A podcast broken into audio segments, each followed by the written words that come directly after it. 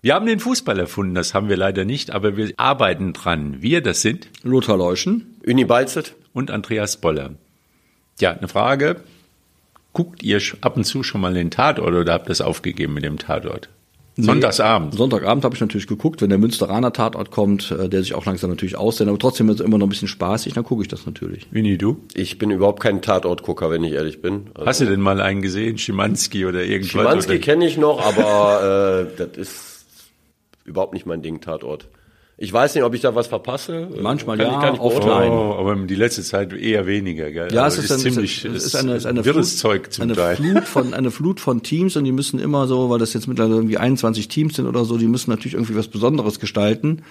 Und dann kommt dann irgendwie auch was manch ganz Komisches dabei raus. Der, der Kommissar, Quark. der mit sich selbst spricht oder eben in Münster, das ist mehr so Klamauk. Ja, irgendwie ne? sind die alle immer mit den Opfern verwandt Ja, oder bekannt ja, oder ja, mit den Tätern. genau. Also die Welt halt ist klein im Krimi. So die einzigen, die noch- ganz normal so ermitteln, sind die Kölner, das ist normale Ja. Ermittlungsarbeit weitestgehend und, und alles andere ist dann schon, oder vieles ist dann so mit, mit Psycho und was weiß ich was. alles. Also habe ich nichts verpasst oder Ja, verpasse Oder ich will ich so nicht sagen. Es gibt oder? auch manchmal Also- interessante Wendungen, aber oft ist es auch nicht so. Aber ich habe mir ja geschworen, das nicht mehr zu gucken, aber irgendwie kam jetzt Tatort Münster, man hat ja auch so ein paar, war du ja auch gucken. mal lustig und so. Und irgendwie hatte ich das Gefühl, dieses Münster-Gefühl, dass das irgendwas Positives ja, ist. ja, war aber nicht so richtig. War mein, es war doch, doch, es war mein Münsterwochenende. Ja, ich bin nämlich ja, am am- Samstag in ja, Münster Samstag, ja, gewesen und habe es wieder mal geschafft, nur das Stadion zu sehen. Am, im, dem Ortsteil heißt Bergfidel oder Bergfidel, sagt man, wenn man verloren hat, und Bergfidel, wenn man gewonnen hat. Und ja, Ja. und dann habe ich gedacht, sonntags nochmal Münster kann auch eigentlich nur gut werden, weil der Samstag ja schon so schön war, war aus Sicht gut, der Wuppertaler. Und dann habe ich den da dort gesehen und habe gedacht, Samstag war besser. ja, deutlich. War deutlich spannender und äh, das Ergebnis war auch am Ende besser. Ich habe es am, ich hab's am Live-Ticker verfolgt. Ich muss, das war wirklich sehr spannend. Und dann gab's so eine, wie immer, wenn das so ist, wenn man denkt, jetzt pfeift endlich mal das blöde Spiel ab, gibt's irgendwie 80 Minuten Nachspielzeit, dann fängt schon den Nägel zu kauen. Aber es hat ja geklappt. War doch super. Ja, WSV gewinnt 1 zu 0 und gerade die Nachspielzeit, das war so eine Demonstration, wie der WSV sich verändert und, und verbessert hat. Also die haben die, die Zeit runtergespielt. Das war so, wie man das macht. Ohne, dass man jetzt die ganz großen Mätzchen an der Eckfahne macht. Nö, dann spielt man mal so wie im Training so ein drei gegen vier, drei, so ein bisschen zwei im Kreis, lässt man laufen. Also clever. Ganz super clever. Und die ganze Art, wie der WSV dieses Spiel gewonnen hat, das kommt jetzt auch in Ausschnitten und im Live-Ticker nicht rüber. Das waren so vom Gefühl her so was Endspielmäßiges, so ein, so ein absolutes Spitzenspiel. Und der WSV war der Partycrasher da. Also das 10.000 Zuschauer, Ja, die, die ne? Bude war eigentlich voll, Voll, weil ne? die haben äh, Die den einen um dann, Block, ne? wo noch ein paar reingepasst haben, haben sie also einen Puffer gelassen zwischen den WSV-Fans und den äh, Münsteranern auf der Gegengraden. Sonst wären es wahrscheinlich noch, noch ein paar mehr gekommen. Und also die Bude war eigentlich voll. Und man wollte in Preußen Münster war so der Plan, jetzt machen, werden wir Herbstmeister und jetzt schlagen wir den WSV und dann sind die auch weg vom Fenster und die Ultras von Preußen Münster feierten ihren 20. Geburtstag mit Tralala, mit, äh, mit Feuerwerk und Fähnchenschwenken und ja, und dann kommt ein Spiel, was ganz anders läuft. Das finde ich so toll. Ja, das ist, das ist das Ergebnis von, also das ist das Ergebnis von sicher dem Kader, der eine hohe Qualität hat, haben wir, das haben wir übrigens die ganze Zeit gesagt. Das haben wir gesagt, und aber wir haben auch von, gezweifelt. Ich und von ab und vor. Münster vier Siegen in Folge, die natürlich auch Selbstvertrauen schaffen. Dann kann man auch mal so ein Spiel runterspielen. Ne? Da sieht man, da kommt der gute Kader zusammen mit, mit, mit, mit genügend Selbstvertrauen. Und dann kann man das auch machen. Und dann kann man auch Münster in, in die Schranken weisen. Das haben sie ja dann offenbar sehr, sehr gut gemacht. Ne? Oder? Ja, und dann äh, machst du natürlich das entscheidende Tor. Und das ist auch eine Qualität. Dann hast du halt so einen goldenen Linken in der Mannschaft, der bisher äh, natürlich noch nicht die Erwartungen ähm, erfüllt hatte. In den letzten Wochen dann schon. Und äh, das Tor ist natürlich überragend. Also mit dem linken Fuß, mit der Innenseite, mit dem Druck, äh, da den reinzujagen, das ist äh, schon stark. so ein Tor, der zählt fast doppelt, weil das ja auch so ein Wirkungstreffer ist für den Gegner. Also der Tor Das, zählt, hätte, das zählt schon fast dreifach, weil jetzt muss man sagen, ohne dass man immer schön auf dem Teppich bleiben, aber jetzt ist der, und, äh, der Günther hat es geschrieben, jetzt ist der WSV auch wieder tatsächlich in der Spitzengruppe auch drin. Also das ist wirklich so, dass man sagen kann, jetzt ist er wieder, jetzt wieder Schlagdistanz. Ne? Es musste nochmal spielen, es kommen die Münsteraner nochmal nach Wuppertal, gesetzt den Fall, gewinnt die, die, die Münsteraner haben, haben im Nachspiel gegen Schalkes zweite Mannschaft, die ist Genau. jetzt auch keine, auch keine Gurkentruppe. gut drauf. So, da kann also alles noch passieren. Jetzt ist der WSV plötzlich mit fünf Siegen in Folge, ist er wieder da, wohin vor der Saison alle gerne gesehen hätten. jetzt mal abwarten. Ja, und ist ja eigentlich eine verrückte Fußballwelt. Also vor vier Wochen auf dem Abstiegsplatz. Ich glaube, knapp vier Wochen waren es, ja. Und jetzt auf einmal. Das ist halt die Drei-Punkte-Regel. Da hat sie Vorteile, ne? Ja, und die anderen haben auch Punkte gelassen. Also äh, die WSV ist definitiv wieder im Rennen. Und äh, selbst wenn Münster dieses Nachholspiel gewinnen sollte, sind es sieben Punkte. Sieben Punkte ist nicht wenig, aber da ja, sieht die Welt schon wieder ganz anders genau, aus als ja. vor einigen Wochen. Wir reden, glaube ich, am Ende von 38 Spieltagen, das sind ja. sieben Punkte. Und wir sind jetzt an Spieltag ja, 34. 34? Ja, 34. ist wieder eine normale Liga. Ah, ich komme mal langsam mit den ganzen Ligen. Ja, geht ab und zu. Also ich wollte damit nur sagen, ähm, dass äh, wenn es wirklich sieben Punkte sein sollten, äh, das ist immer noch eine Menge Holz, aber der Trend spricht ja eindeutig für den äh, Wuppertaler SV. Ja. Und am Wochenende kommt Fortuna Köln. Das ist auch ein Spiel, auch nicht weniger nee. schwierig als jetzt in Münster. Aber äh, im Moment ist das Selbstvertrauen da. Die Qualität war sowieso immer da und jetzt rufen sie es auch ab und ähm, äh, ich habe auch das Gefühl, dass jetzt so eine gewisse Selbstverständlichkeit einfach da ist äh, und das ist viel wert. Die spielen Fußball halt. Ja? ja und stellen sich gut auf den Gegner ein. Da muss man dem Trainer auch ein Kompliment machen. Ähm, ich habe auch die Ausschnitte gesehen und Münster hat ja kaum eine richtige äh, hundertprozentige Torchance gehabt. Ja, das war eigentlich die Stärke jetzt in dem Spiel, dass man sehr stark in die Zweikämpfe gekommen ist. Also aber man muss auch sagen, die erste Halbzeit, die war jetzt so nach Punktsiegen. Nur Punktsieger wäre Münster gewesen, weil man hat auch die Qualität gesehen. Man ist ja kein, kein Wunder. Die Mannschaft steht oben an der Tabellenspitze, hatte schon einen riesen Vorsprung, hat natürlich auch wirklich, äh, ist top besetzt. Spielen zu Hause. Ne? Spielen ne? also, zu Hause. Ja. Also die haben das Spiel gemacht, aber sie kamen nicht in die entscheidenden Situationen, bis auf eine kurz vor der Pause.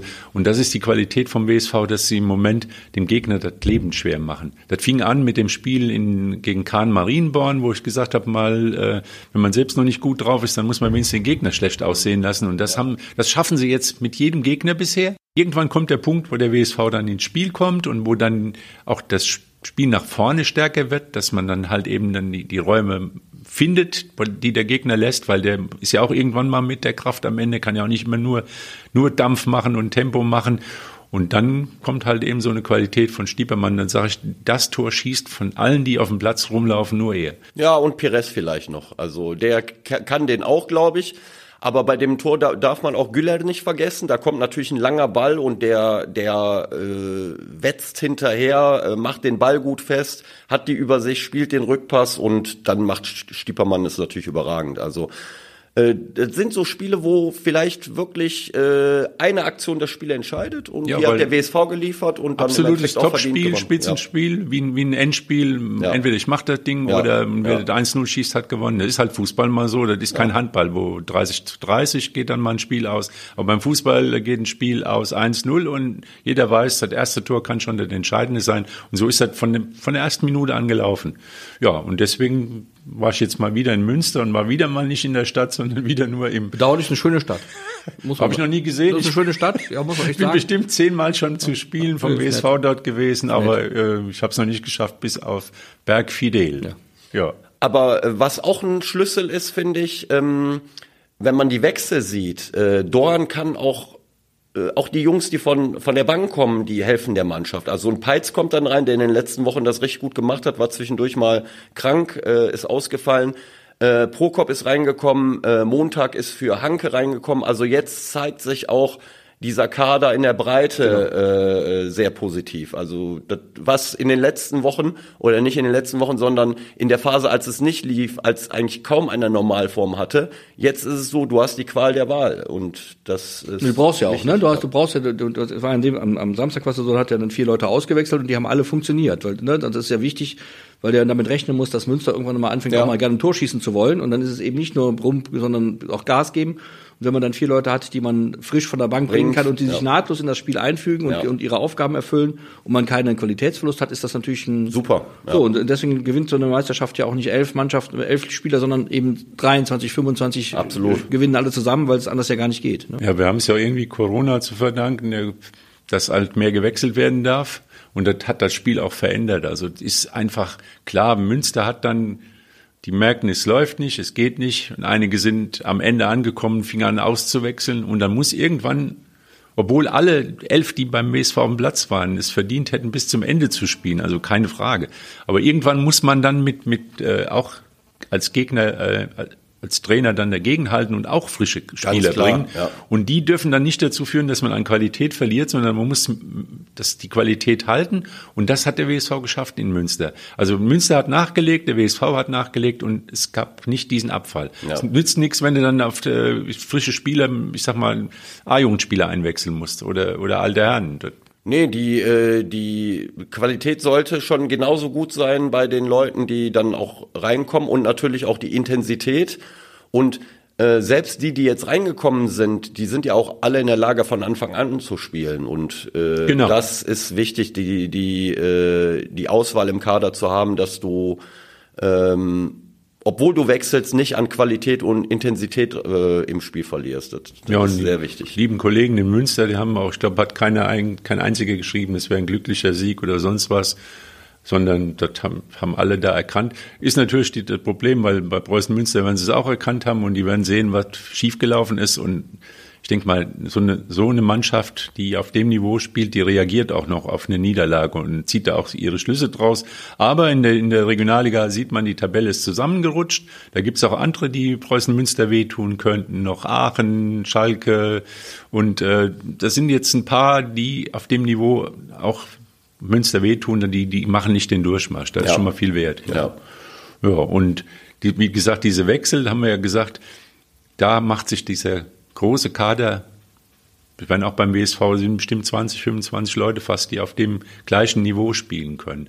Ist ja auch jetzt, ich sag mal, in der Woche geht's los bei der WM ein Thema, ich glaube, da fünfmal gewechselt, dann bis zu vier und dann fünf in der Verlängerung noch. Also diese, diese Bank, das ist ja fast wie, wie beim Eishockey oder beim Also Handball das, genau, das, halt, das finde ich auch, das finde ich ehrlich gesagt auch ein bisschen bedauerlich. Bisschen schade, wir werden, wir werden irgendwann, wenn das so weitergeht, kommen wir mit auf dauerhaft, also auf fliegenden Wechsel, dann kannst du dann Sturmreihen austauschen wie beim Eishockey oder Defensivreihen aus. Ich finde das immer ein bisschen komisch. Andererseits hast du einen großen Kader, brauchst du auch mal, müssen die Leute auch spielen können, sonst kriegst du ja den Kader nicht, äh, nicht, nicht glücklich gemacht. Insofern, es, Ja, also, es gibt zwei Für so einen Spielverlauf ist manchmal schade, weil ähm, wenn so die Kräfte, Kräfte nachlassen, dann passieren ja auch die Fehler. Ne? Spiel Aber da, ja sind ja gerade dabei, die Fehler alle auszuschließen. Da sind- könnten wir jetzt gleich wieder eine schl- schlanke Links über den Video Assistant Referee uns unterhalten. Wir sind ja gerade dabei, das Spiel fehlerlos zu machen, was ich ganz furchtbar finde. Und dann kann man auch fünf Leute aus. Kannst am Ende noch elf Leute auswechseln. Also ne? aus Trainersicht finde ich es gut, dass man fünf, fünfmal wechseln kann. Nicht nur, um die Leute bei Laune zu halten, sondern um auch äh, im Spiel reagieren zu können,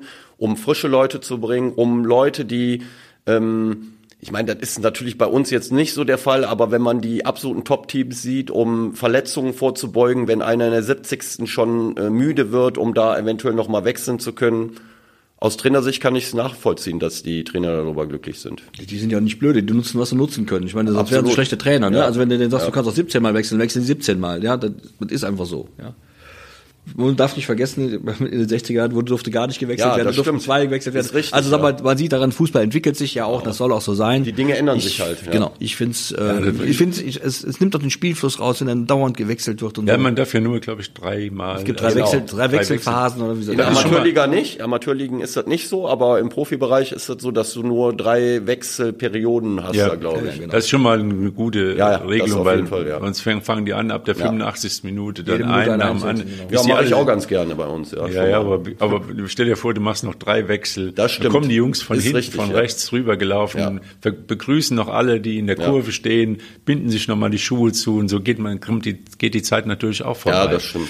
Aber ich sag mal jetzt, ähm, bei der WM 25 Leute im Kader, wenn man nur drei Spiele hat, dann sollte man sehen, dass man ein bisschen länger Du spielt. bist echt ein Stell dir- Unke, ehrlich. Du Stell dir mal ein vor, Unke, du, das ist du ja nimmst da die ganzen ist Hell, ganz schön. Ey, das ist äh, Kölner, ganz- das ist echt ein nimmst die Emotionskölner. Aber eigentlich sagt man ja, die Wir können Karneval und so- sonst nichts. Genau. Du nimmst die ganzen Helden mit und dann, dann eigentlich solltest man mindestens vier Spiele schaffen. Also sonst, äh, ja, könnten sie auch zu Hause Vielleicht bleiben. kommen sie auch ins Halbfinale, Andreas. Man weiß nie. Und wenn du einmal unter den letzten vier bist, dann ist alles möglich. Also ich sehe es nicht so pessimistisch. Also wir wollen doch mal, wir wollen doch mal festhalten, dass die, dass die deutsche Nationalmannschaft in der Vorrunde auf Spanien einen Gegner trifft. Schwierig, keine Auf Frage. Japan und auf Costa Rica.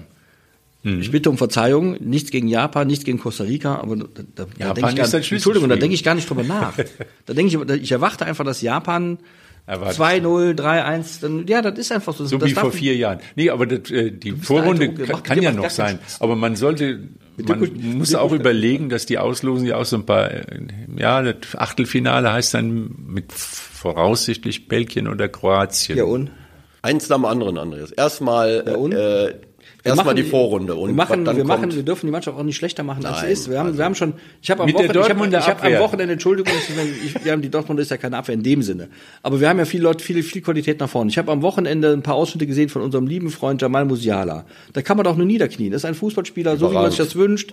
Einer, der wirklich, das, der, der von, von Kopf bis Fuß, vom, vom Zehennagel des kleinen Zehs bis zur Haarspitze hat der Fußball im Körper. Und das ist doch herrlich. Und, Wenn und der liebe Leute, kleine Musiala, wenn ihm Aua gemacht würde, dann könnte es sein, wer könnte Mario Götze ihn ersetzen? Ist das der Backup für, für Musiala? Ja, Im könnte, Kopf vom Hansi? Natürlich von der Position her würde das passen. Äh, aber ähm, ich sehe jetzt, Musiala ist natürlich in überragender Form, aber Kein Frage, der äh, wird auch ich finde spielen. auch die Bayern sind in letzter Woche, also die die stellen ja auch äh, die. Achse in der Nationalmannschaft. leider gut. Bayern Genau. Block vorne. Ja, definitiv Hinten Bayern ist Block. nix. Hinten ist nee, nix. hinten nicht, aber ich sag mal, äh, Kimmich, äh, Goretzka ist in den letzten Wochen Alles wieder in Form gekommen, gesetzt. Musiala ist dabei, Müller, Gesetzt. glaube ich, ist bei so einem Turnier, Kimmich spielt freiwillig auf dem rechten Verteidigerposten. aber nicht bei der Nationalmannschaft. Nee. Ja, das weiß man ja nicht. Das Wenn er, wenn er in München macht, dann macht er da vielleicht auch. Also, Ja, wenn er das muss, macht die er haben, das, Und die aber bringen Goretzka mit und der bringt im Mittelfeld schon ein bisschen Kernigkeit und, und Robustheit mit rein. Das ist schon gut. Also, ist schon, Äh, Gnabry ist wieder da, Sané ist Das wieder gesund, ja fit. Nochmal, Also, Götze ist das eine Alternative. Ja, nicht für die ersten Warum nimmst du mit? Warum nimmst du den denn mit? ja, weil der in Topform ist, weil Ja, aber der, er doch der keinen Götze, der Götze ist gut. Im, der, der, der Götze kennt das? Geheimnis, des, der Götze kennt das Geheimnis des letzten Passes. Der kann 20 Meter vor dem Tor spielt der Pässe, die andere nicht spielen können. So. Genau. Und Musiala ist ein anderer Spieler, nimmt den Ball 45 Meter vor dem, vor dem, vor dem Tempo. Gegner das Tor an, spielt drei Leute aus und spielt dann den Pass, den kann sonst keiner spielen. Und deswegen ergänzt sich das schon ganz gut, je nachdem, wie der Spieler spielt, also je nachdem, welche Mannschaft. Wenn jetzt die Costa Ricaner kommen und, und, und parken alle Langboote, die sie haben, vielleicht in, im Fünfer, dann brauchst du jemanden, der in der Lage ist, auch mal den allerletzten Pass zu spielen, wo dann selbst, meinetwegen, sagen wir mal, nee, der Werner fährt ja nicht mit, ähm, wo dann auch jemand bald spielt, ja, ein Tor, ein Tor schießt, ja, so. aber Andreas, du sagtest jetzt, wo soll er spielen? Aber vielleicht wird er erstmal nicht spielen. Nein, nein, wir hatten ja vorhin über den WSV gesprochen. Für wen könnte er der Backup sein? Ja, der könnte natürlich, äh, im, also zentrales Mittelfeld, äh, definitiv, äh, für Musiala, wenn äh, im offensiven Mittelfeld, der könnte natürlich auch, Müller spielt auch so eine ähnliche Position, aber das, äh, der Vorteil ist ja, dass du diese Optionen überhaupt hast und ich glaube, Mario Götze hat sein letztes Länderspiel vor fünf Jahren, äh, meine ich, gemacht, habe ich jetzt die Tage äh, irgendwo gehört 2017, oder ja. gelesen. Kann das ja, kann sein, ja. Und der Junge ist natürlich, kommt jetzt aus einem ganz tiefen Loch, hat sich aber in den letzten zwei, drei Jahren da so rausgeholt. Und ich glaube, dass der erstmal auch überhaupt gar keine Ansprüche stellt, sondern äh, stolz auf sich ist, es wieder geschafft zu haben, in diesen Kreis zu kommen. Das ist doch eine super Voraussetzung, Der ist- der ist- der ist dass der im Kader gereift, mit ne? dabei Der ist Und der ist gereift. gereift, Genau, äh, kann den jungen Spielern helfen. Also ich finde die Personalie Götze, finde ich sehr gut, dass er mit dabei ist. Ja, irgendwo ist es ja auch eine gerechte Sache, weil es sollten dann auch die Besten mitfahren und nicht irgendwelche Überlegungen, wir können den dritten und den nochmal den Backup Ja, vom Backup. Auch und Füllkrug, da hat Flick, glaube ich, gesagt, das Momentum spricht für ihn im Moment. Ja. Finde ich auch super, dass Ja, er so entschieden hat, weil der hat jetzt äh, zehn Tore, glaube glaub ich, gemacht in der Bundesliga, ist halt ein wuchtiger, körperlich starker Stürmer, den man sonst so nicht hat. Und äh, absolut richtig, dass er mit dabei ist. Ja, es gibt ja keine Anlaufphase. Wer jetzt nicht in Form ist, der Der kommt doch nicht mehr in Form. wahrscheinlich auch so schnell nicht mehr in Form. Ja. Ich bin mal gespannt. Äh, ich glaube, die Nationalmannschaft spielt jetzt am Mittwoch gegen den Oman, 18 Ja, Uhr meine ja. ich. Ich bin mal gespannt, äh, wie Hansi Flick aufstellen wird, ob er mehr oder weniger die Truppe auf den Platz bringt, äh, die er auch im Kopf hat für das erste Spiel gegen Costa Rica. Muss er ja irgendwann mal. Oder? Eigentlich muss er es machen, oder aber ob er jetzt noch mal so durchwechselt, damit jeder seine Minuten bekommt. Ich bin wirklich gespannt, was er da machen wird, äh, weil das ist auch nicht so einfach, äh, die Entscheidung zu treffen. Werden wir sehen, ist ja nicht mehr lange hin. Eigentlich ist es ja immer so, dass das letzte Spiel so, da schießt man noch mal ein paar Tore und, und Aber der Oman, da muss man aufpassen. Ja. ja, aber wissen wir, wie gut Katar ist? Wissen wir auch nicht. Jedenfalls Also fußballerisch. ich sag mal so. sind ja alles äh, die, die Also ich sag mal, ich sag mal so, der Gastgeber ist, das gehört normal zum Favoritenkreis, in diesem Fall glaube ich eher nicht. Das kann man, glaube ich, mal sagen. Glaube ich auch, ja. Ja, obwohl die gar nicht so, so der Underdog sein sollen. Also die haben wohl du- durchaus eine Chance, das Achtelfinale zu schaffen. Werden wir spätestens am äh, Sonntag, kommenden Sonntag, 17 Also ihr bleibt dabei, ihr guckt. Ja, das, Ja, man, ja. sagen wir mal, ja, ich, ja, ich bleib dabei, ich gucke, aber je länger man drüber nachdenkt, und das tue ich jetzt natürlich intensiv, dann desto größer wird das, auch das schlechte Gewissen, gebe ich ehrlich zu, aber ich gucke trotzdem, weil, Ja, Luther, du kannst dann. Ich glaube, Ja. Entschuldigung, Andreas, ich glaube, bei einigen wird es genau andersrum sein. Das Gewissen, schlechte Gewissen, was auch irgendwo berechtigt ist, äh, war groß, ist immer noch groß und je näher der Anschluss kommt, wird das Gewissen immer kleiner. das schlechte das Gewissen, könnte das, das bei schlechte einigen, Gewissen ist, ist total berechtigt, aber es müssen Ja. nicht, es müssen nicht die Fans haben aus aller Welt. Ja, Es ja. müssen schon die Leute von der FIFA haben und die Leute aus, also in erster Linie Da ist der eins, Punkt, die FIFA, ja, ja, diese ganzen vermutlich, mutmaßlich leicht korrupten Menschen von Ja. A bis Z bis zum letzten Chauffeur vom Infant, ist egal er verdienen alle mit.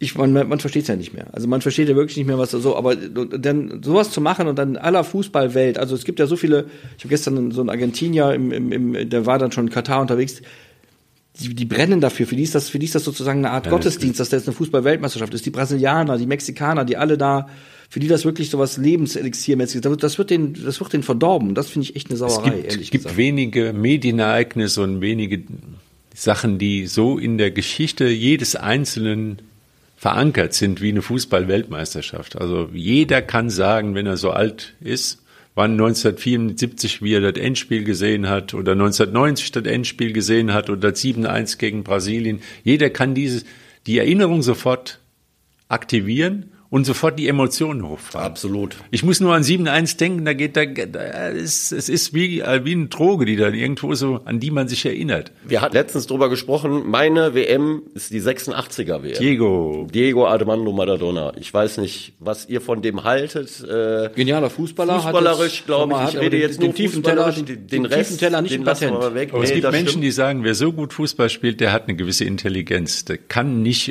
kann kein dummer Mensch sein. Ja, aber also, ich habe jetzt Maradona ist die Ausnahme. Glaube ich, tut mir leid, dass Gary Lineker hat das jetzt in, in einem Interview mit der Süddeutschen gesagt.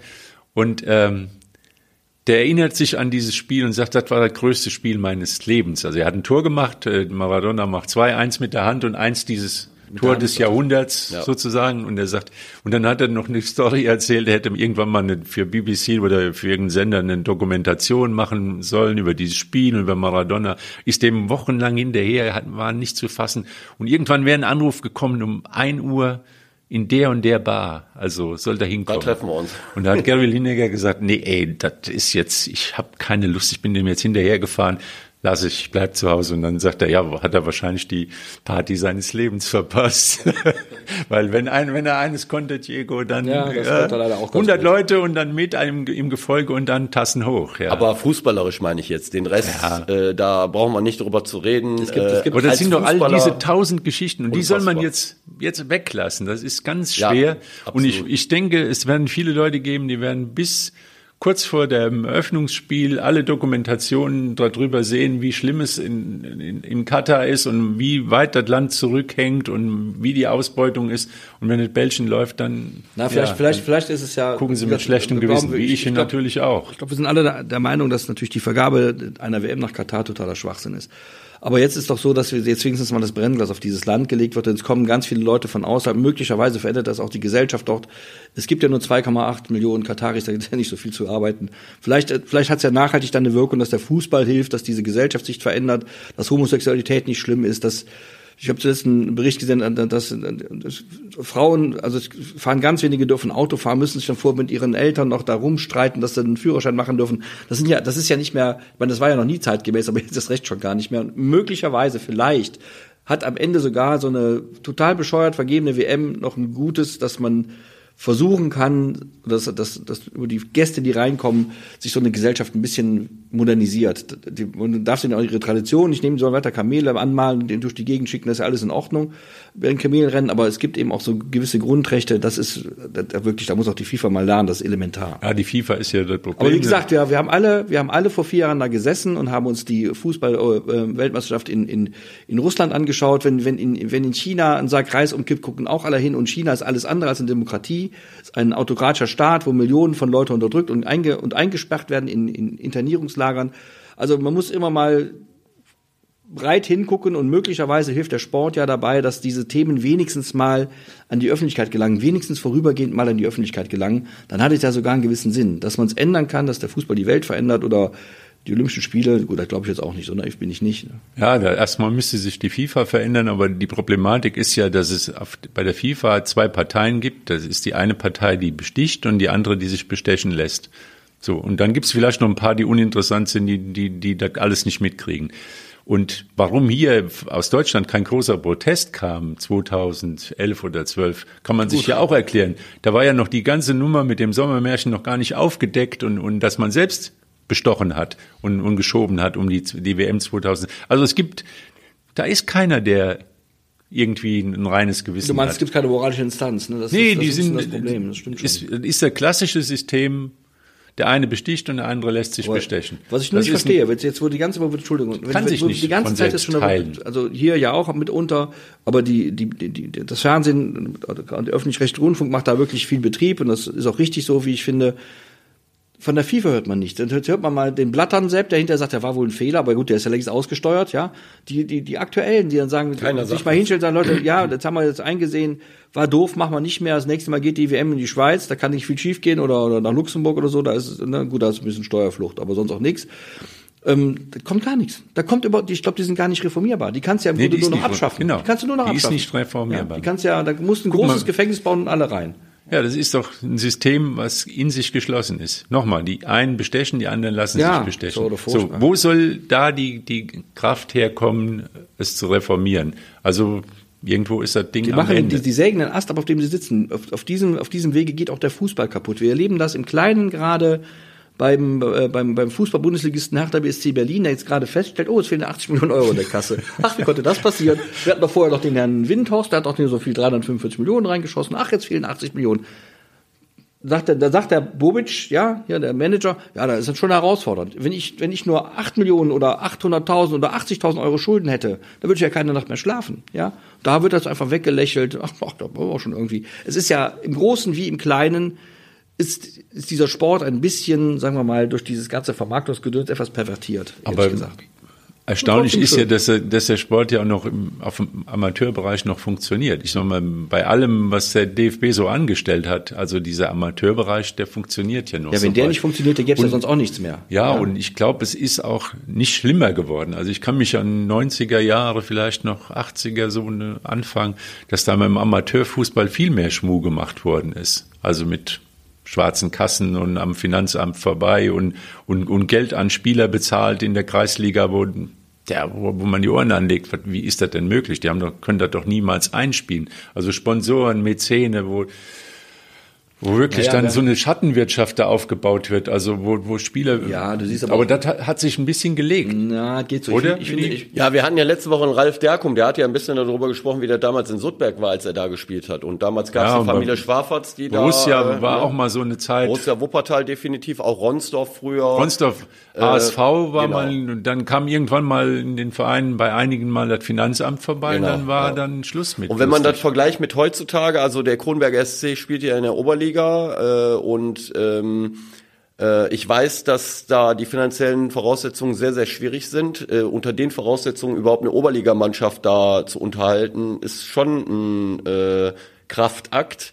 Äh, und die Zeiten waren früher im Amateurfußball äh, definitiv anders. Da gab es Ja, mehr Möglichkeiten, finanzielle es Möglichkeiten. gibt aber Ausreißer. Ne? Wenn, wenn, wenn Die ich, mir- wenn gibt ich, es, wenn ich mir so aber- überlege, und ich, und ich will den nichts unterstellen, um das mal klar zu sagen, aber es gibt immer wieder Ausreißer, wo dann eben Geld doch Tore schießt, wenn man nur mal an Rödinghausen denken, in der, in der vierten Liga Ja. beim WSV unterwegs, oder mal an SV Sandhausen oder äh, 1. FC Heidenheim, die, oder, aber oder aber- Sinsheim. Ja, aber alles versteuert, Lothar. Mag ja sein. Ich will, nur, ich will damit nur sagen, ich will damit nur sagen, wo das, das, das Geld schon eine Ja. Rolle spielt, auch im Amateurlager, sonst kannst du solche, solche Geschichten ja nicht schreiben. Nicht auf dem wenn es, Dorf, ne, ja. Wenn ich der, wenn ich Dietmar Hopp festgestellt hätte, dass in Sinsheim drin mal oder in Hoffenheim, Sinsheim 30.000 Einwohner, so groß wie Korschenbruch am Niederrhein, um es mal, mal so zu vergleichen, Genau, ja. ja. Ähm, dass da Bundesliga-Fußball gespielt werden muss, dann wäre da nie Bundesliga-Fußball entstanden, weil das einfach nicht funktioniert, weil die, Struktur nicht, nicht, ja, ja. der, der, der um, das Umfeld nicht, der, der, der, die Fanbase ist dann, wie man heute so neudeutsch sagt, nicht da. Und dann wird das eben implementiert über Geld. Und das ist eben auch so halt. Ja, da musst du, du hast ja gesagt, Kronberger SC war ja auch immer eine rühmliche Ausnahme. Die haben, glaube ich, diesen, diesen Einschlag, diesen Finanzamtseinschlag nie erleben müssen, weil sie immer sehr solide gearbeitet haben da oben. Und äh, dass es jetzt halt eben Jetzt, der Trainer hat die Brocken hingeschmissen, der Ferdi Gülensch. Genau, letzte Woche, letzte Anfang Woche. letzter Woche. Das ist natürlich schade, weil ich glaube, das ist, ja, die Entscheidung, die, die muss man respektieren. Also, Es sieht halt eben nicht gut aus. Und, und der, der Spielerkader ist nicht da, die, der ist klein, dann immer wieder Verletzungen, Krankheiten und Niederlagen, die auch ein bisschen unglücklich sind, wieder am Wochenende, auch mit wieder 1-0 verloren. Ja. Ja. Und der ja, Abstand wobei die haben in, in TVD Felbert gespielt, die haushoher Favorit waren, natürlich auch äh, einen sehr guten Kader haben. Äh, 1-0, äh, da kann man absolut mit leben, auch wenn es keine Punkte bringt, aber äh, man hatte auch schon befürchtet, dass sie da äh, die Bude voll kriegen, jetzt sage ich mal. Also äh, vom Ergebnis her ist das, glaube ich, absolut äh, in Ordnung. Trotzdem bringt es keine Punkte, aber ich finde es halt auch ein bisschen schade, dass Ferdi Gülensch aufgehört hat. Ich kann es äh, so menschlich nachvollziehen, weil er vielleicht einfach keine äh, Kraft mehr hatte, weil er mit so vielen Rückschlägen äh, umgehen äh, musste. Äh, aber ich finde es trotzdem schade, weil er da eigentlich, äh, seitdem er da ähm, äh, Cheftrainer geworden ist, eigentlich eine gute Entwicklung mit den eingeleitet Klassenerhalt hatte. geschafft. Klassenerhalt mit einer äh, guten Art und Weise von Fußball. Und jetzt, äh, diese, in die, diese Saison kamen halt zu viel zusammen da und Menschlich kann ich es nachvollziehen, so aus Trainersicht, dass er sagt, nee, bis hierhin und nicht weiter, das ist mir zu viel irgendwie, kann ich irgendwo nachvollziehen. Äh, der Sache dienlich ist es, glaube ich, nicht, weil ich glaube, Ferdi Gülensch hat da gut hingepasst mit den jungen äh, Spielern, mit den jungen Leuten, die da sind und äh, jetzt müssen sich auf die Suche nach einem neuen Trainer machen. Ich, ich, also ich, ich bin ja nie Trainer gewesen, aber ich versuche mich mal ein bisschen in den, in den Gülich hineinzuversetzen, der ja letztlich dann noch die Last trägt, die Verantwortung. ne? Also absolut. es geht ja darum, Ja. dass Kronenberg spielt jetzt wie viele Jahre Andreas in der Oberliga, du weißt es bestimmt. Puh, Also, drei oder vier Jahre sind sie schon drin, gell? Und dann, das, das, da- dann, ne, das, ist, das ist auch eine, eine Erwartungshaltung, die der Verein an sich selbst auch stellt und so. Und dann bist du als Trainer am Ende dann derjenige, der den, den, die Mannschaft abgestiegen hat. Und da kann ich schon verstehen, dass du sagst, dass diese Verantwortung will ich nicht übernehmen, sondern ich will versuchen, dass eben durch meinen Rücktritt ein, ein Impuls gesetzt wird. Das nehme ich dem sogar ab. Und was ich auch äh, bemerkenswert fand, ist die Reaktion des Vereinsvorstandes, der Vereinsverantwortlichen dort, die das mit einem sehr hohen Respekt und, und, und, und also eigentlich Kronenberg typisch sehr äh, um, emotional, aber unaufgeregt dann eben auch äh, ähm, ähm, abgewickelt haben. Nee, abgewickelt wäre zu wenig. Also ich fand das schon äh, angenehm, also eine angenehm geräuschlose Trainerwechsel. Ja, man, man zeigt aber, es zeigt aber auch, dass ähm, da kein Druck auf den Trainer war. Also Druck ist Das immer, aber es ist, ist nicht geschoben worden, weil die, die Suche ist jetzt, bei, die fangen bei Null an bei der Suche. Also da war niemand vorbereitet und hatte schon irgendwie äh, fünf Mann in der Ja. Gell? Ja. Also es wird tatsächlich gesucht und da zeigt halt eben, dass er dann schon ein Schock war, wenn der Trainer dann, Ja. dann aufgibt. Ja. Also ich hätte mir gewünscht, äh, dass er bis zum Winter das irgendwie hinbekommt und dann eventuell mit den äh, Spielern, die halt verletzt waren, wenn die wieder zurück an Bord kommen und vielleicht mit dem einen oder anderen Neuzugang nochmal neu angreift. Aber das ist natürlich, wäre, ist mein Wunsch. Am Ende muss Ferdi Gülen selbst entscheiden und das muss man auch respektieren, die Entscheidung. Äh, ist halt sehr schade, finde ich. Und bleibt Dass dabei, dass er mehr ist Kronenberg und deswegen sind sie noch nicht abgestiegen, selbst wenn es neun Punkte Rückstand sind, da kann immer noch mal eine, die Wende kommen, weil wenn sie mal loslegen drei Sieht man äh, am WSV, wie das ist, wenn Ja. man einen hohen Punkterückstand hat. Äh, und äh, also wir haben ja noch nicht mal die Hinrunde vorbei. Ja. Insofern aber, aber genau fast parallel dazu äh, FSV Vorwinkel mit Marc Bach. Das, das ist auch ein Verein, der immer solide gearbeitet hat. Also das ist jetzt auch keiner von den, ich sag mal, den Millionarios der 90er Jahre gewesen, wo, wo hier in Wuppertal wirklich Wild West waren. Also wo Oberligaspieler in der Kreisliga gespielt haben und wo richtig wo richtig, richtig aus dem Westfalen viele Spieler geholt wurden, die, die auch richtig gutes Geld verdient haben. Also Vorwinkel war auch eher ein Verein, der immer, aber da sieht's in der Landesliga jetzt auch nicht gut. Wieder 0-1 verloren. in SC. Felbert darf man auch nicht vergessen, die sind oben in der Spitzengruppe mit dabei. Voriges Jahr noch Oberligist. Genau, davor hatten sie in Niederweningern auch nur in Anführungsstrichen 1-0 verloren, obwohl sie in beiden Spielen, glaube ich, auch ihre Chancen hatten und aber leider das Tor nicht getroffen haben. Die Gefahr bei Vorwinkel ist halt äh, diese kleine Liga. Da hatten wir schon mal drüber Ja. gesprochen. Das ist eine 14er Liga. Und wenn du gegen die Mannschaften, gegen die direkten Konkurrenten, die da unten mit sind, und das hat Vorwinkel halt verpasst am Anfang äh, der Saison, wenn du da nicht punktest und dann bei den sogenannten Favoriten knapp verlierst, was ja passieren kann, dann wird's halt gefährlich. Und äh, weil so wenige Spiele oder weil wenige Mannschaften in der Liga sind und insgesamt auch wenig Spiele, ist es gefährlich. also Also auch da ist natürlich das letzte Wort noch längst nicht gesprochen. Äh, aber ähm, man muss gucken, dass man gegen die direkten Konkurrenten Dreier holt. Das ist der einzige Weg, um da rauszukommen. Ja, und der Bezirksliga-Hoffnungsträger ist jetzt nach dem Derby TSV Ronsdorf, dass die vielleicht noch mal den Weg nach oben schaffen können. Wäre schön, wenn man die Landesliga wieder mehr Wuppertaler Vereine hätte. 2 zu 1 gegen SSV Germania. Germania, ja. Ja, ein enges Ding. Letzt, enge, ja. Knapp, knappes Ergebnis kurz vor Schluss. Berkan, Germania kann Berkan nur- Oslo. Ja. Germania kann nur gewinnen oder verlieren. Ne? Also, ne? Dazwischen gibt es nichts, oder? Ich glaube, die haben nicht einen Unentschieden. Ich glaube auch nicht. Oder Ich haben die einen Unentschieden? Also wenn überhaupt, dann Ganz nur wenige. eins. Genau. Also, entweder gewinnen sie oder sie verlieren. Und äh, wie du sagst, Andrea, sehr enges Spiel. Ähm, 2-1 gewonnen. Zum Ende hin macht Bertkan Oslo das Tor. Äh, so wie äh, Dennis Levering ähm, kommentiert, er sagt, er hätte auch unentschieden ausgehen können. Am Ende haben sie das Siegtor geschossen, haben die drei Punkte. Hatten leider ein paar Tage vorher das Nachholspiel gegen ASV Mettmann äh, zu Hause 0 zu 1 verloren. Ja, sonst wären sie ganz oben. Sonst wären sie ganz oben. Da gab es wohl auch zum Ende hin irgendwelche Ausschreitungen, Theater, nicht, ja. ja, Theater zwischen Zuschauern oder Spielern oder wie auch immer. Äh, aber äh, trotzdem am Wochenende haben sie jetzt 2-1 gegen Germania gewonnen. Ist für Germania natürlich ein äh, Rückschlag, äh, aber auch da ist noch alles möglich, würde ich sagen. Ja, und Unis, da gab es noch ein Derby, aber in der Kreisliga TSV Union gegen SV Südberg. Ich meine, Lothar, mach mal was, bau mal den Uni auf. Trainer von, ja, da von sag ich mal, da sag ich mal, also da, 0 zu 1. Ja, so ein Spiel Ja. kannst du verlieren. Also wirklich, wenn du im Nachbarschaftsduell, also sag mal, erstens Traditionsduell, zweitens Nachbar, also Tabellennachbar, da kannst du auch einzeln verlieren. Das ist jetzt nicht, das ist jetzt nicht tragisch. Der Uni ist da auf einem sehr guten Weg und ich sehe Platz zwei immer noch in Reichweite und dann. Also erstmal, dran, ich muss gar nicht aufgebaut werden, weil ich bin jetzt nicht so weit unten, dass ich aufgebaut machen's trotzdem, werden ob du willst oder müsste. Weil, ich kann es auch begründen, weil wir ein gutes Spiel gemacht haben. Das macht mich schon mal eigentlich relativ zufrieden. Äh, was natürlich sehr ärgerlich ist, ähm, wir haben genügend Torchancen, um das Spiel klar zu gewinnen. Am Ende hat Suttberg 1-0 äh, gewonnen. Dafür brauchen sie sich natürlich auch nicht zu entschuldigen. Die haben halt gewonnen. Wir haben die Tore nicht gemacht. Da müssen wir uns an die eigene Nase packen. Äh, aber ähm, wir haben ein gutes Spiel gemacht. Also es ist ja nicht so einfach, dass man, wenn man gewinnt, immer zufrieden sein muss äh, und wenn man verliert, immer total unzufrieden sein muss. Aber ärgerlich ist, was in Total der Tabelle ärgerlich, jetzt, keine Frage, weil natürlich Rot-Weiß-Wülfrath um 13 Uhr schon gespielt hatte und unentschieden gespielt hatte. Wir hätten also rein theoretisch bei Sieg auf sechs Punkte verringern können. Jetzt sind es neun Punkte, aber ähm, im Fußball ist da halt das Schöne, Lothar, äh, Immer. Äh, abhaken, weitermachen. Ja, immer weiter, genau. Bloß nicht aufgeben. Ich bräuchte noch jemanden, der halt das Tor trifft. Ich weiß nicht, ob ihr da jemanden in der Pan Andreas Andreas, hat einen guten gut. Linken, Ja, glaube ich. Ne? gut, ja. Ja, ist lange her. Ist lange her, ja. Aber ich war auch eher ein äh, Marke, äh, ja, Links außen. Vorbereiter. Ne? Chancentod.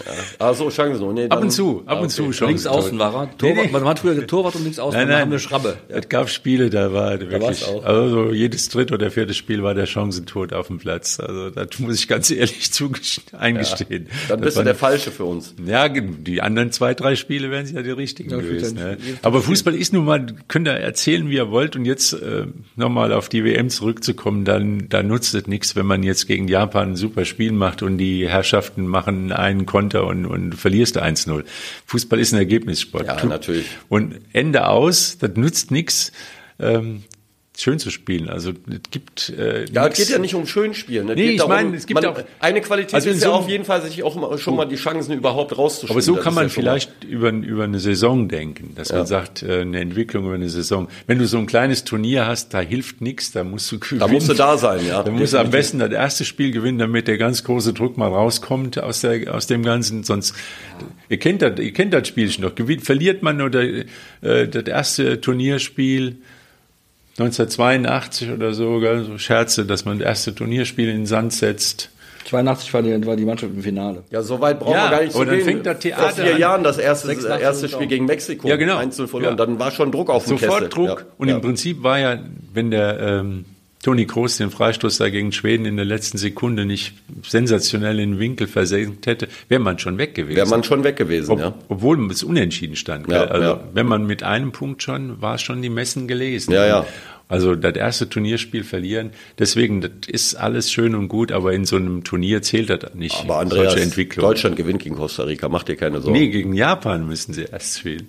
Nee, erstes Spiel ist äh, Leute, gegen jetzt geht's aber los. Japan. Lothar, rette uns. Ich habe keine Ahnung, vollkommen egal, Hauptsache gewinnen. Also Japan. Bleiben wir bei Japan. Japan, ja. ja, ist doch vollkommen egal, wenn du gegen wen du gewinnst. Also was soll's. Komm, das wird schon. Also ich habe da, da mach ich mir wirklich gar keine Sorgen, überhaupt nicht. Und wer schießt das Tor? Welches Tor? Welche Ja, drei? gegen, wenn du gegen Japan gewinnen welche willst, musst Ja, dann macht der Füllkrug sein erstes WM-Tor, sein Wer? erstes, der Füllkrug meinetwegen, es wird doch egal, wer der Tor schießt. Irgendjemand, wird schon- irgendjemand wird schon treffen. Also auch mehr als eins. Also nochmal, Entschuldigung, wir spielen gegen Japan. Ich, Japan, nette Leute, ja. Wir haben selbst in Gladbach einen sehr netten Japaner, der Gute total Fußballer, toll Kamada nicht vergessen. Jo, Kamada, ist- überragender ja, Spieler, ja. Aber es ist nicht Brasilien, es Das ist nicht stimmt, England, es ist ja. nicht Frankreich, es ist Japan. Ja. Und ich erwarte einfach von der deutschen Nationalmannschaft mit dem Dass Potenzial, gewinnen, die haben, dass die, dass die haben, dass die gegen Japan gewinnen. Das ist ja keine Despektierlichkeit gegenüber Japan. Die haben wirklich gute Fußballer. Aber in der, in der Breite, in der Tiefe und in der Höhe ist der deutsche Kader mit hundertprozentiger Sicherheit deutlich besser besetzt. Definitiv, das So, ist richtig, ja. Das ist eigentlich alles. Und da muss man auch, auch wenn man als Kölner das nie, nie verlieren gewohnt ist, muss man auch mal sagen, das ist einfach so. Ja. Und man kann davon ausgehen, dass es auf in Stadien, die wir alle, wo wir alle im Hinterkopf haben, wie sie gebaut worden sind, aber auf einer Rasenfläche, die wahrscheinlich besser nicht, ist wahrscheinlich jeder Halm ist da ausgerichtet und ideale Bedingungen, klimatisiert. Man muss sich an den Kopf packen. Wir kriegen hier zu Hause die Bude nicht warm und die klimatisieren die Stadien runter, muss man auch im Kopf haben. Aber wir können ja dann auch irgendwie zu Hause vielleicht weniger heizen, wenn man sich aufregt bei so einem Spiel, dann kann man die Heizung runterfahren und ein bisschen da, ein bisschen sparen. Also es ist alles ein bisschen eine verrückte Geschichte. Nochmal zu Gary Lineker und, und seinen Diego Maradona. Ja. Und er sagte, dieses Tor, was er damals geschossen hat aus der eigenen Hälfte. Erstmal sagte er, ja gut, war vorher vielleicht ein Foul an einem englischen Spieler, aber dann hat er einen Ball gehabt. Und über welchen Kartoffelacker, der den Ball getragen hat und fünf Mann ausgespielt, auf welchem Platz, kein Vergleich zu den Rasenteppichen Nicht zu heute. vergleichen, ja. ja. Und die Kontrolle trotzdem. Der Ball ist ihm Perfekt. gefolgt oder er ist dem Ball. Beide waren eine Einheit. Und das ist eben auch ein Unterschied zu, was hätte ein Spieler wie er auf so einem Rasenteppich gemacht. Man muss sich die Spiele ansehen, in, oder in Neapel, wo er auf dem, praktisch auf dem Beton da gespielt hat, was sie mit dem Ball. Und das sind halt die großen Momente, da lebt halt der Fußball von, da leben die Fußball-WM, lebt davon. Und vielleicht wird es ja irgendwo in, in unserem Kopf eine Ecke geben, wo wir die guten und die schlechten Dinge irgendwie einsortieren können und trotzdem vielleicht ein bisschen. Ich würde mir Spaß wünschen, dass haben. ich das, ich würde mir wünschen, das wird wahrscheinlich auch nicht passieren, aber ich würde mir wünschen, dass so viel Anarchie herrscht, dass alle Mannschaften, die da mitspielen, außer Katar natürlich, vor jedem Spiel sich eine Gedenkminute gönnen, ob der Schiedsrichter anpfifft oder nicht, um, um den Leuten, der Leute zu gedenken, die da wegen der, die, da wegen der überdimensional großen Kühlschränke, die da gebaut worden sind, ihr Leben lassen mussten. Das finde ich ganz schön als Geste. Wird nicht passieren, wäre aber wenigstens was. Irgendwas stummer müsste Protest. kommen und da muss man sich fragen, warum, warum, wenn es nicht kommt, warum kommt es nicht? Vor wem die haben die Angst? Ich würde sagen, die, die am Platz stehen, sind die Hauptpersonen. Und Immer gewesen, ja. Und die können Ja. nicht alle Hauptpersonen von der Bühne schmeißen, dann ist kein Theater mehr. So einfach ist das. Also Man irgendwo, könnte das tun, finde ich, und das, Ja, wäre, wenn das wäre eine Geste, finde ich, auch, den, auch, den, auch den, den Angehörigen gegenüber, die ja immer noch nicht entschädigt worden sind, soweit ich das weiß. Also das ist ja alles ein Drama, ehrlich gesagt, aber Gott.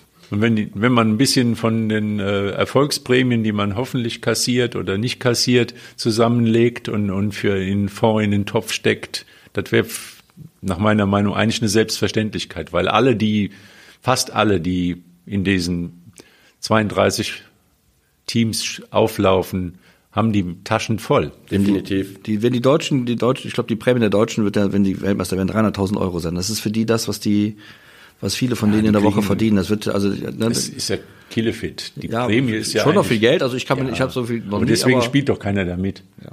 Nee, deswegen meine ich ja, man könnte es wirklich tun. Ich finde da, ich finde so ein Signal ganz schön, wenn die, wenn die Spieler, die, die da gibt's auch welche, die, die, die, die dann für, für gut, Irans wird auch so ein Ding. Für, für, für Costa Rica, die spielen wahrscheinlich für 80 Euro im, im Monat, da kannst du nichts machen. Aber die, die Ja, die spielen auch schon im Ausland. ja, aber, nicht, aber nicht alle.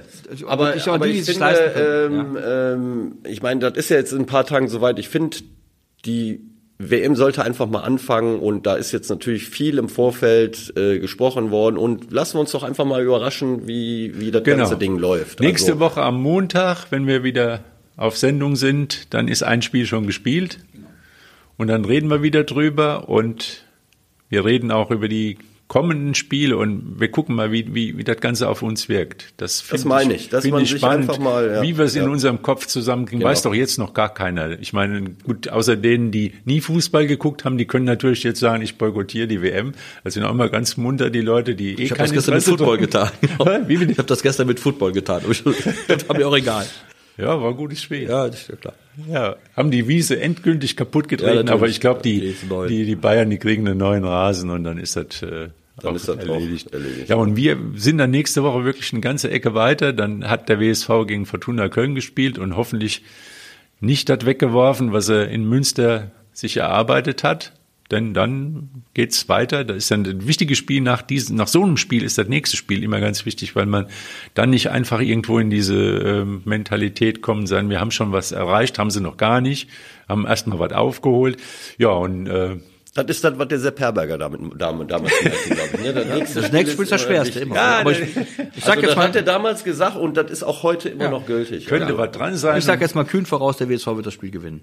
Also wird, auf alle Fälle lohnt es sich wieder ins hin. Stadion am Zoo zu Ich geh gehen. hin und guck mir das an und ich habe die letzte Zeit, die letzten Monate auch ab und zu mal gemeckert, weil es war nicht mehr so doll wie in der, aber jetzt sind wir wieder da, wo wir in der letzten Ja. Saison waren. Es lohnt sich, diese Mannschaft anzugucken, also reingehen ins Stadion, den WSV unterstützen. Es wird noch mal spannend.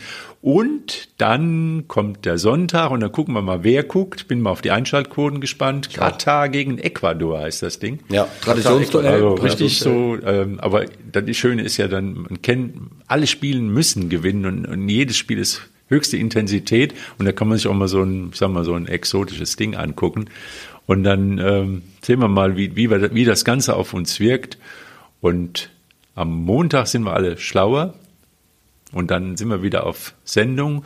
Und wem es hier heute gefallen hat, dann teilt den Podcast an andere. Und äh, wir sind, bleiben am Ball dann auch nach den WM-Spielen mit bisschen Special-Podcast. Genau. Gucken wir mal, wie die deutsche Mannschaft gegen Japan Gegen Japan, genau, ja.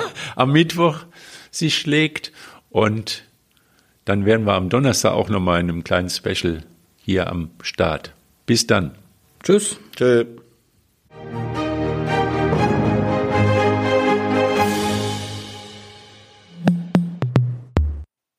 Dies ist ein Podcast der WZ.